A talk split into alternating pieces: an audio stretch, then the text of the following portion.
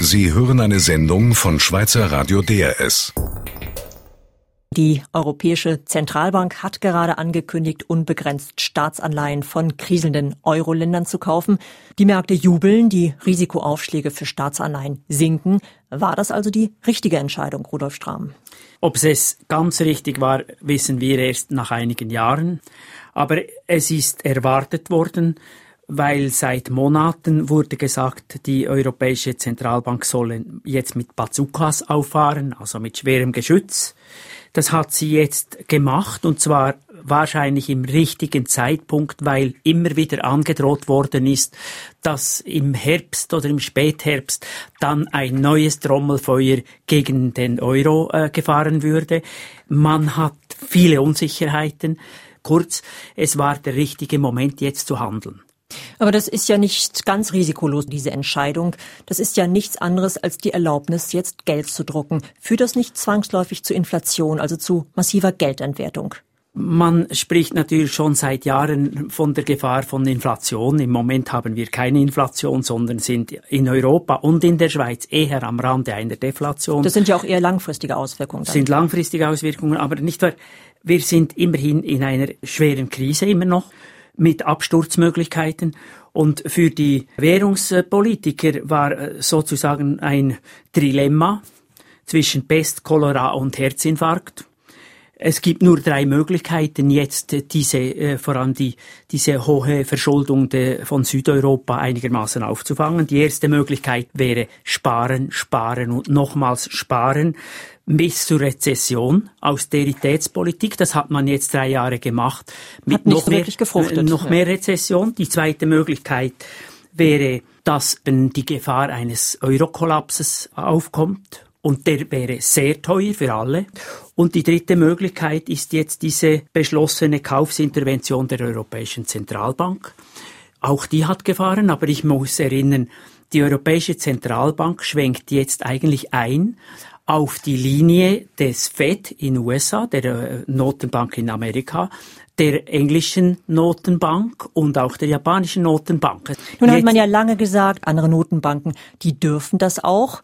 Ähm, das heißt, weitergehend intervenieren. Die EZB darf es nicht, denn das hier, könnte man ja sagen, ist nichts anderes als monetäre Staatsfinanzierung. Also eigentlich durch das Mandat der EZB verboten. Ich bin nicht Jurist und in ganz Europa wird jetzt gestritten, ist das noch zulässig oder nicht. Aber man muss doch immerhin etwas äh, erwähnen. Diese Käufe, Stützungskäufe von Staatspapieren werden ja nur unter Bedingungen gewährt, nämlich nur dann, wenn sie Bedingungen erfüllen des Rettungsschirms und die sind recht hart. Zweitens, werden nur kurzfristige Papiere gekauft von Laufzeiten von eins bis drei Jahren. Drittens hat die Europäische Zentralbank jetzt gesagt, wir verzichten auf das Privileg, also dass äh, bei Abschreibungen wir dann äh, nicht mitmachen müssen. Das ist für die Märkte sehr wichtig. Und viertens, und das ist ja auch ein Zeichen, dass die äh, Europäische Zentralbank sich der Probleme und Risiken bewusst ist. Sie haben gesagt, wir schöpfen das anderswo, anderswo ab. Man spricht von Sterilisieren. Sie kaufen jetzt mit gedrucktem europäischem Geld, kaufen Sie diese Staatspapiere aber das Geld wird dann anderswo gleich wieder abgeschöpft, so dass wir nicht inflationäre Effekte haben. Kurz, die Europäer sind immer noch strenger und rigider als die Amerikaner, die Engländer und die Japaner. Wie glaubwürdig ist denn die Ankündigung, dass sie das abschöpfen werden? Ich glaube das. Man kann es auch technisch. Es ist äh, vielen nicht bekannt, aber man kann es auch. Aber ist es nicht schwierig, dabei den richtigen Zeitpunkt zu erwischen? Das heißt, rechtzeitig das Geld wieder einzufangen? Das ist richtig, den richtigen Zeitpunkt dann zu wählen, das ist immer schwierig, ist auch für die Schweizerische Nationalbank auch ein Problem. Aber wie ich die Pressemitteilung verstanden habe, werden sie sehr bald schon zu beginnen, wenigstens kurzfristige Gelder dann wieder abzuschöpfen. Kurz, die Instrumente sind da, aber es braucht natürlich die Weisheit des richtigen Zeitpunkts. Sie sagen also kurzum, die tiefe Krise rechtfertigt diesen revolutionären Entscheid der EZB, so kann man das wohl bezeichnen. Ist die Eurozone damit denn gerettet? Sie ist nicht gerettet, aber sie erlaubt jetzt viele Möglichkeiten, die verbaut waren.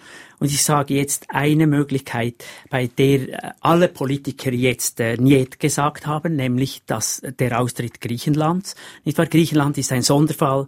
Die sind de facto nicht ein Exportland, de facto nicht ein Industrieland. Und das sind strukturelle Probleme. Und das können sie nicht währungsmäßig lösen.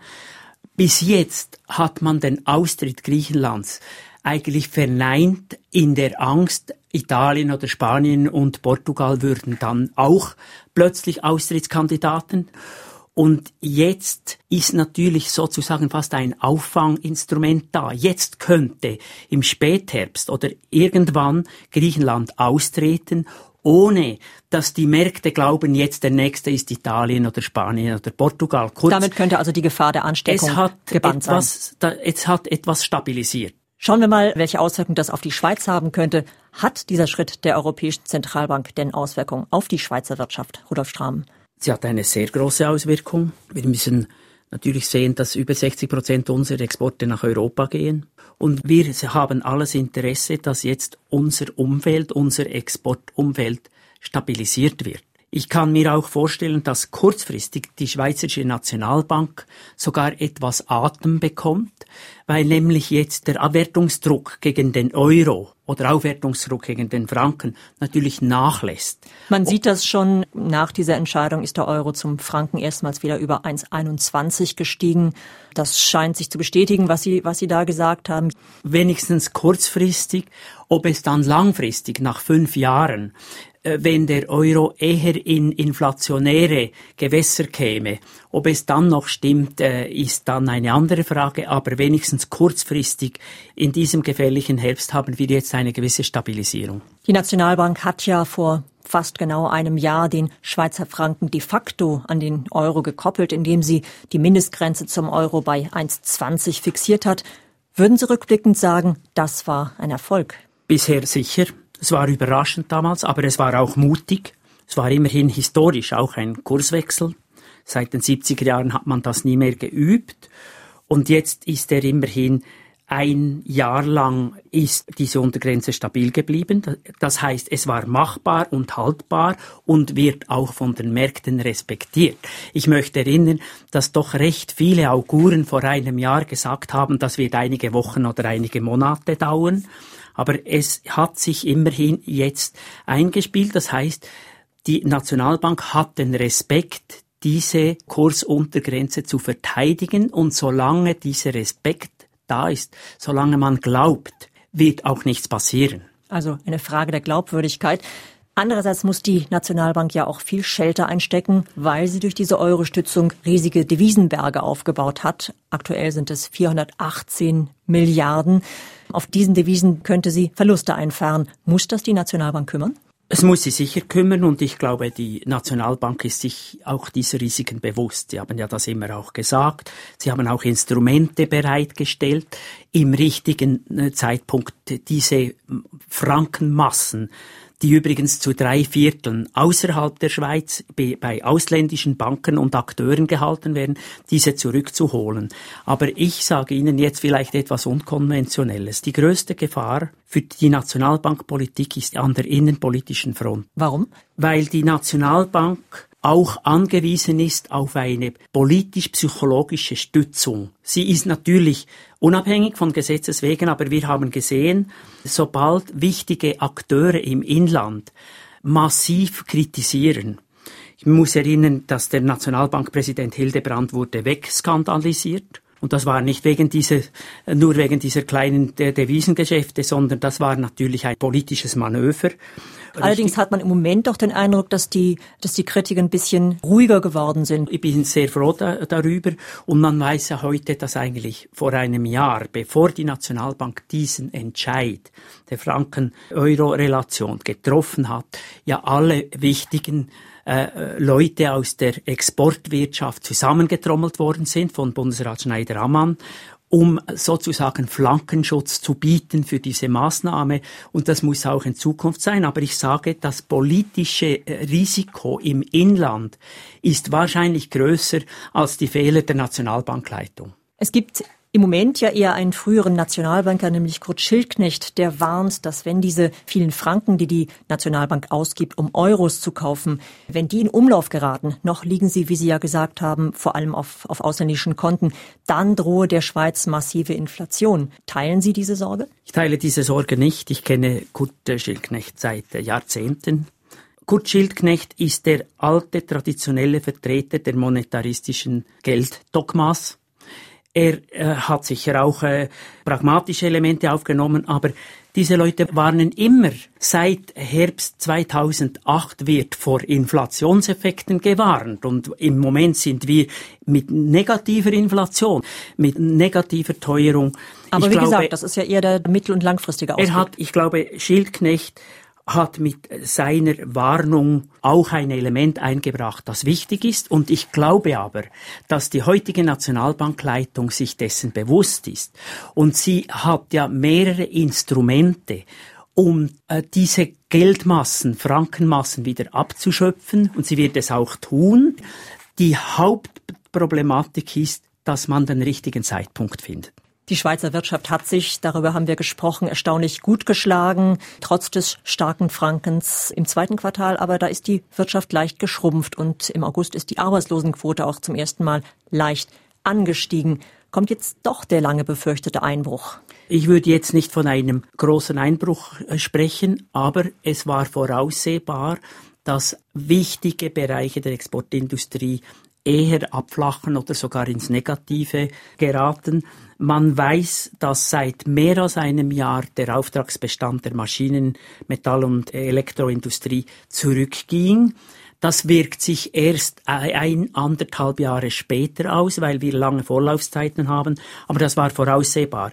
Ich bin mir nicht sicher, ob das ein großer Einbruch wird, aber wir sind im Moment am Rande der Rezession und das wird sich in etwa einem halben bis einem ganzen Jahr dann auch auf den Arbeitsmarkt auswirken. Allerdings noch ist die Schweiz ja immer noch die wettbewerbsfähigste Nation der Welt, in dieser Woche soeben wieder gekürt worden. Zeigt es, dass ein gewisser Leidensdruck für die Wirtschaft gar nicht so schlecht ist? Ich glaube, die Frankenproblematik hat schon disziplinierend gewirkt auf die Exportindustrie. Nicht nur im Guten. Einige haben ihre Produktion in der Schweiz verbessert, die Qualität erhöht, damit man mit hohen Preisen fahren kann. Andere haben einfach jetzt äh, ausgelagert oder sind daran.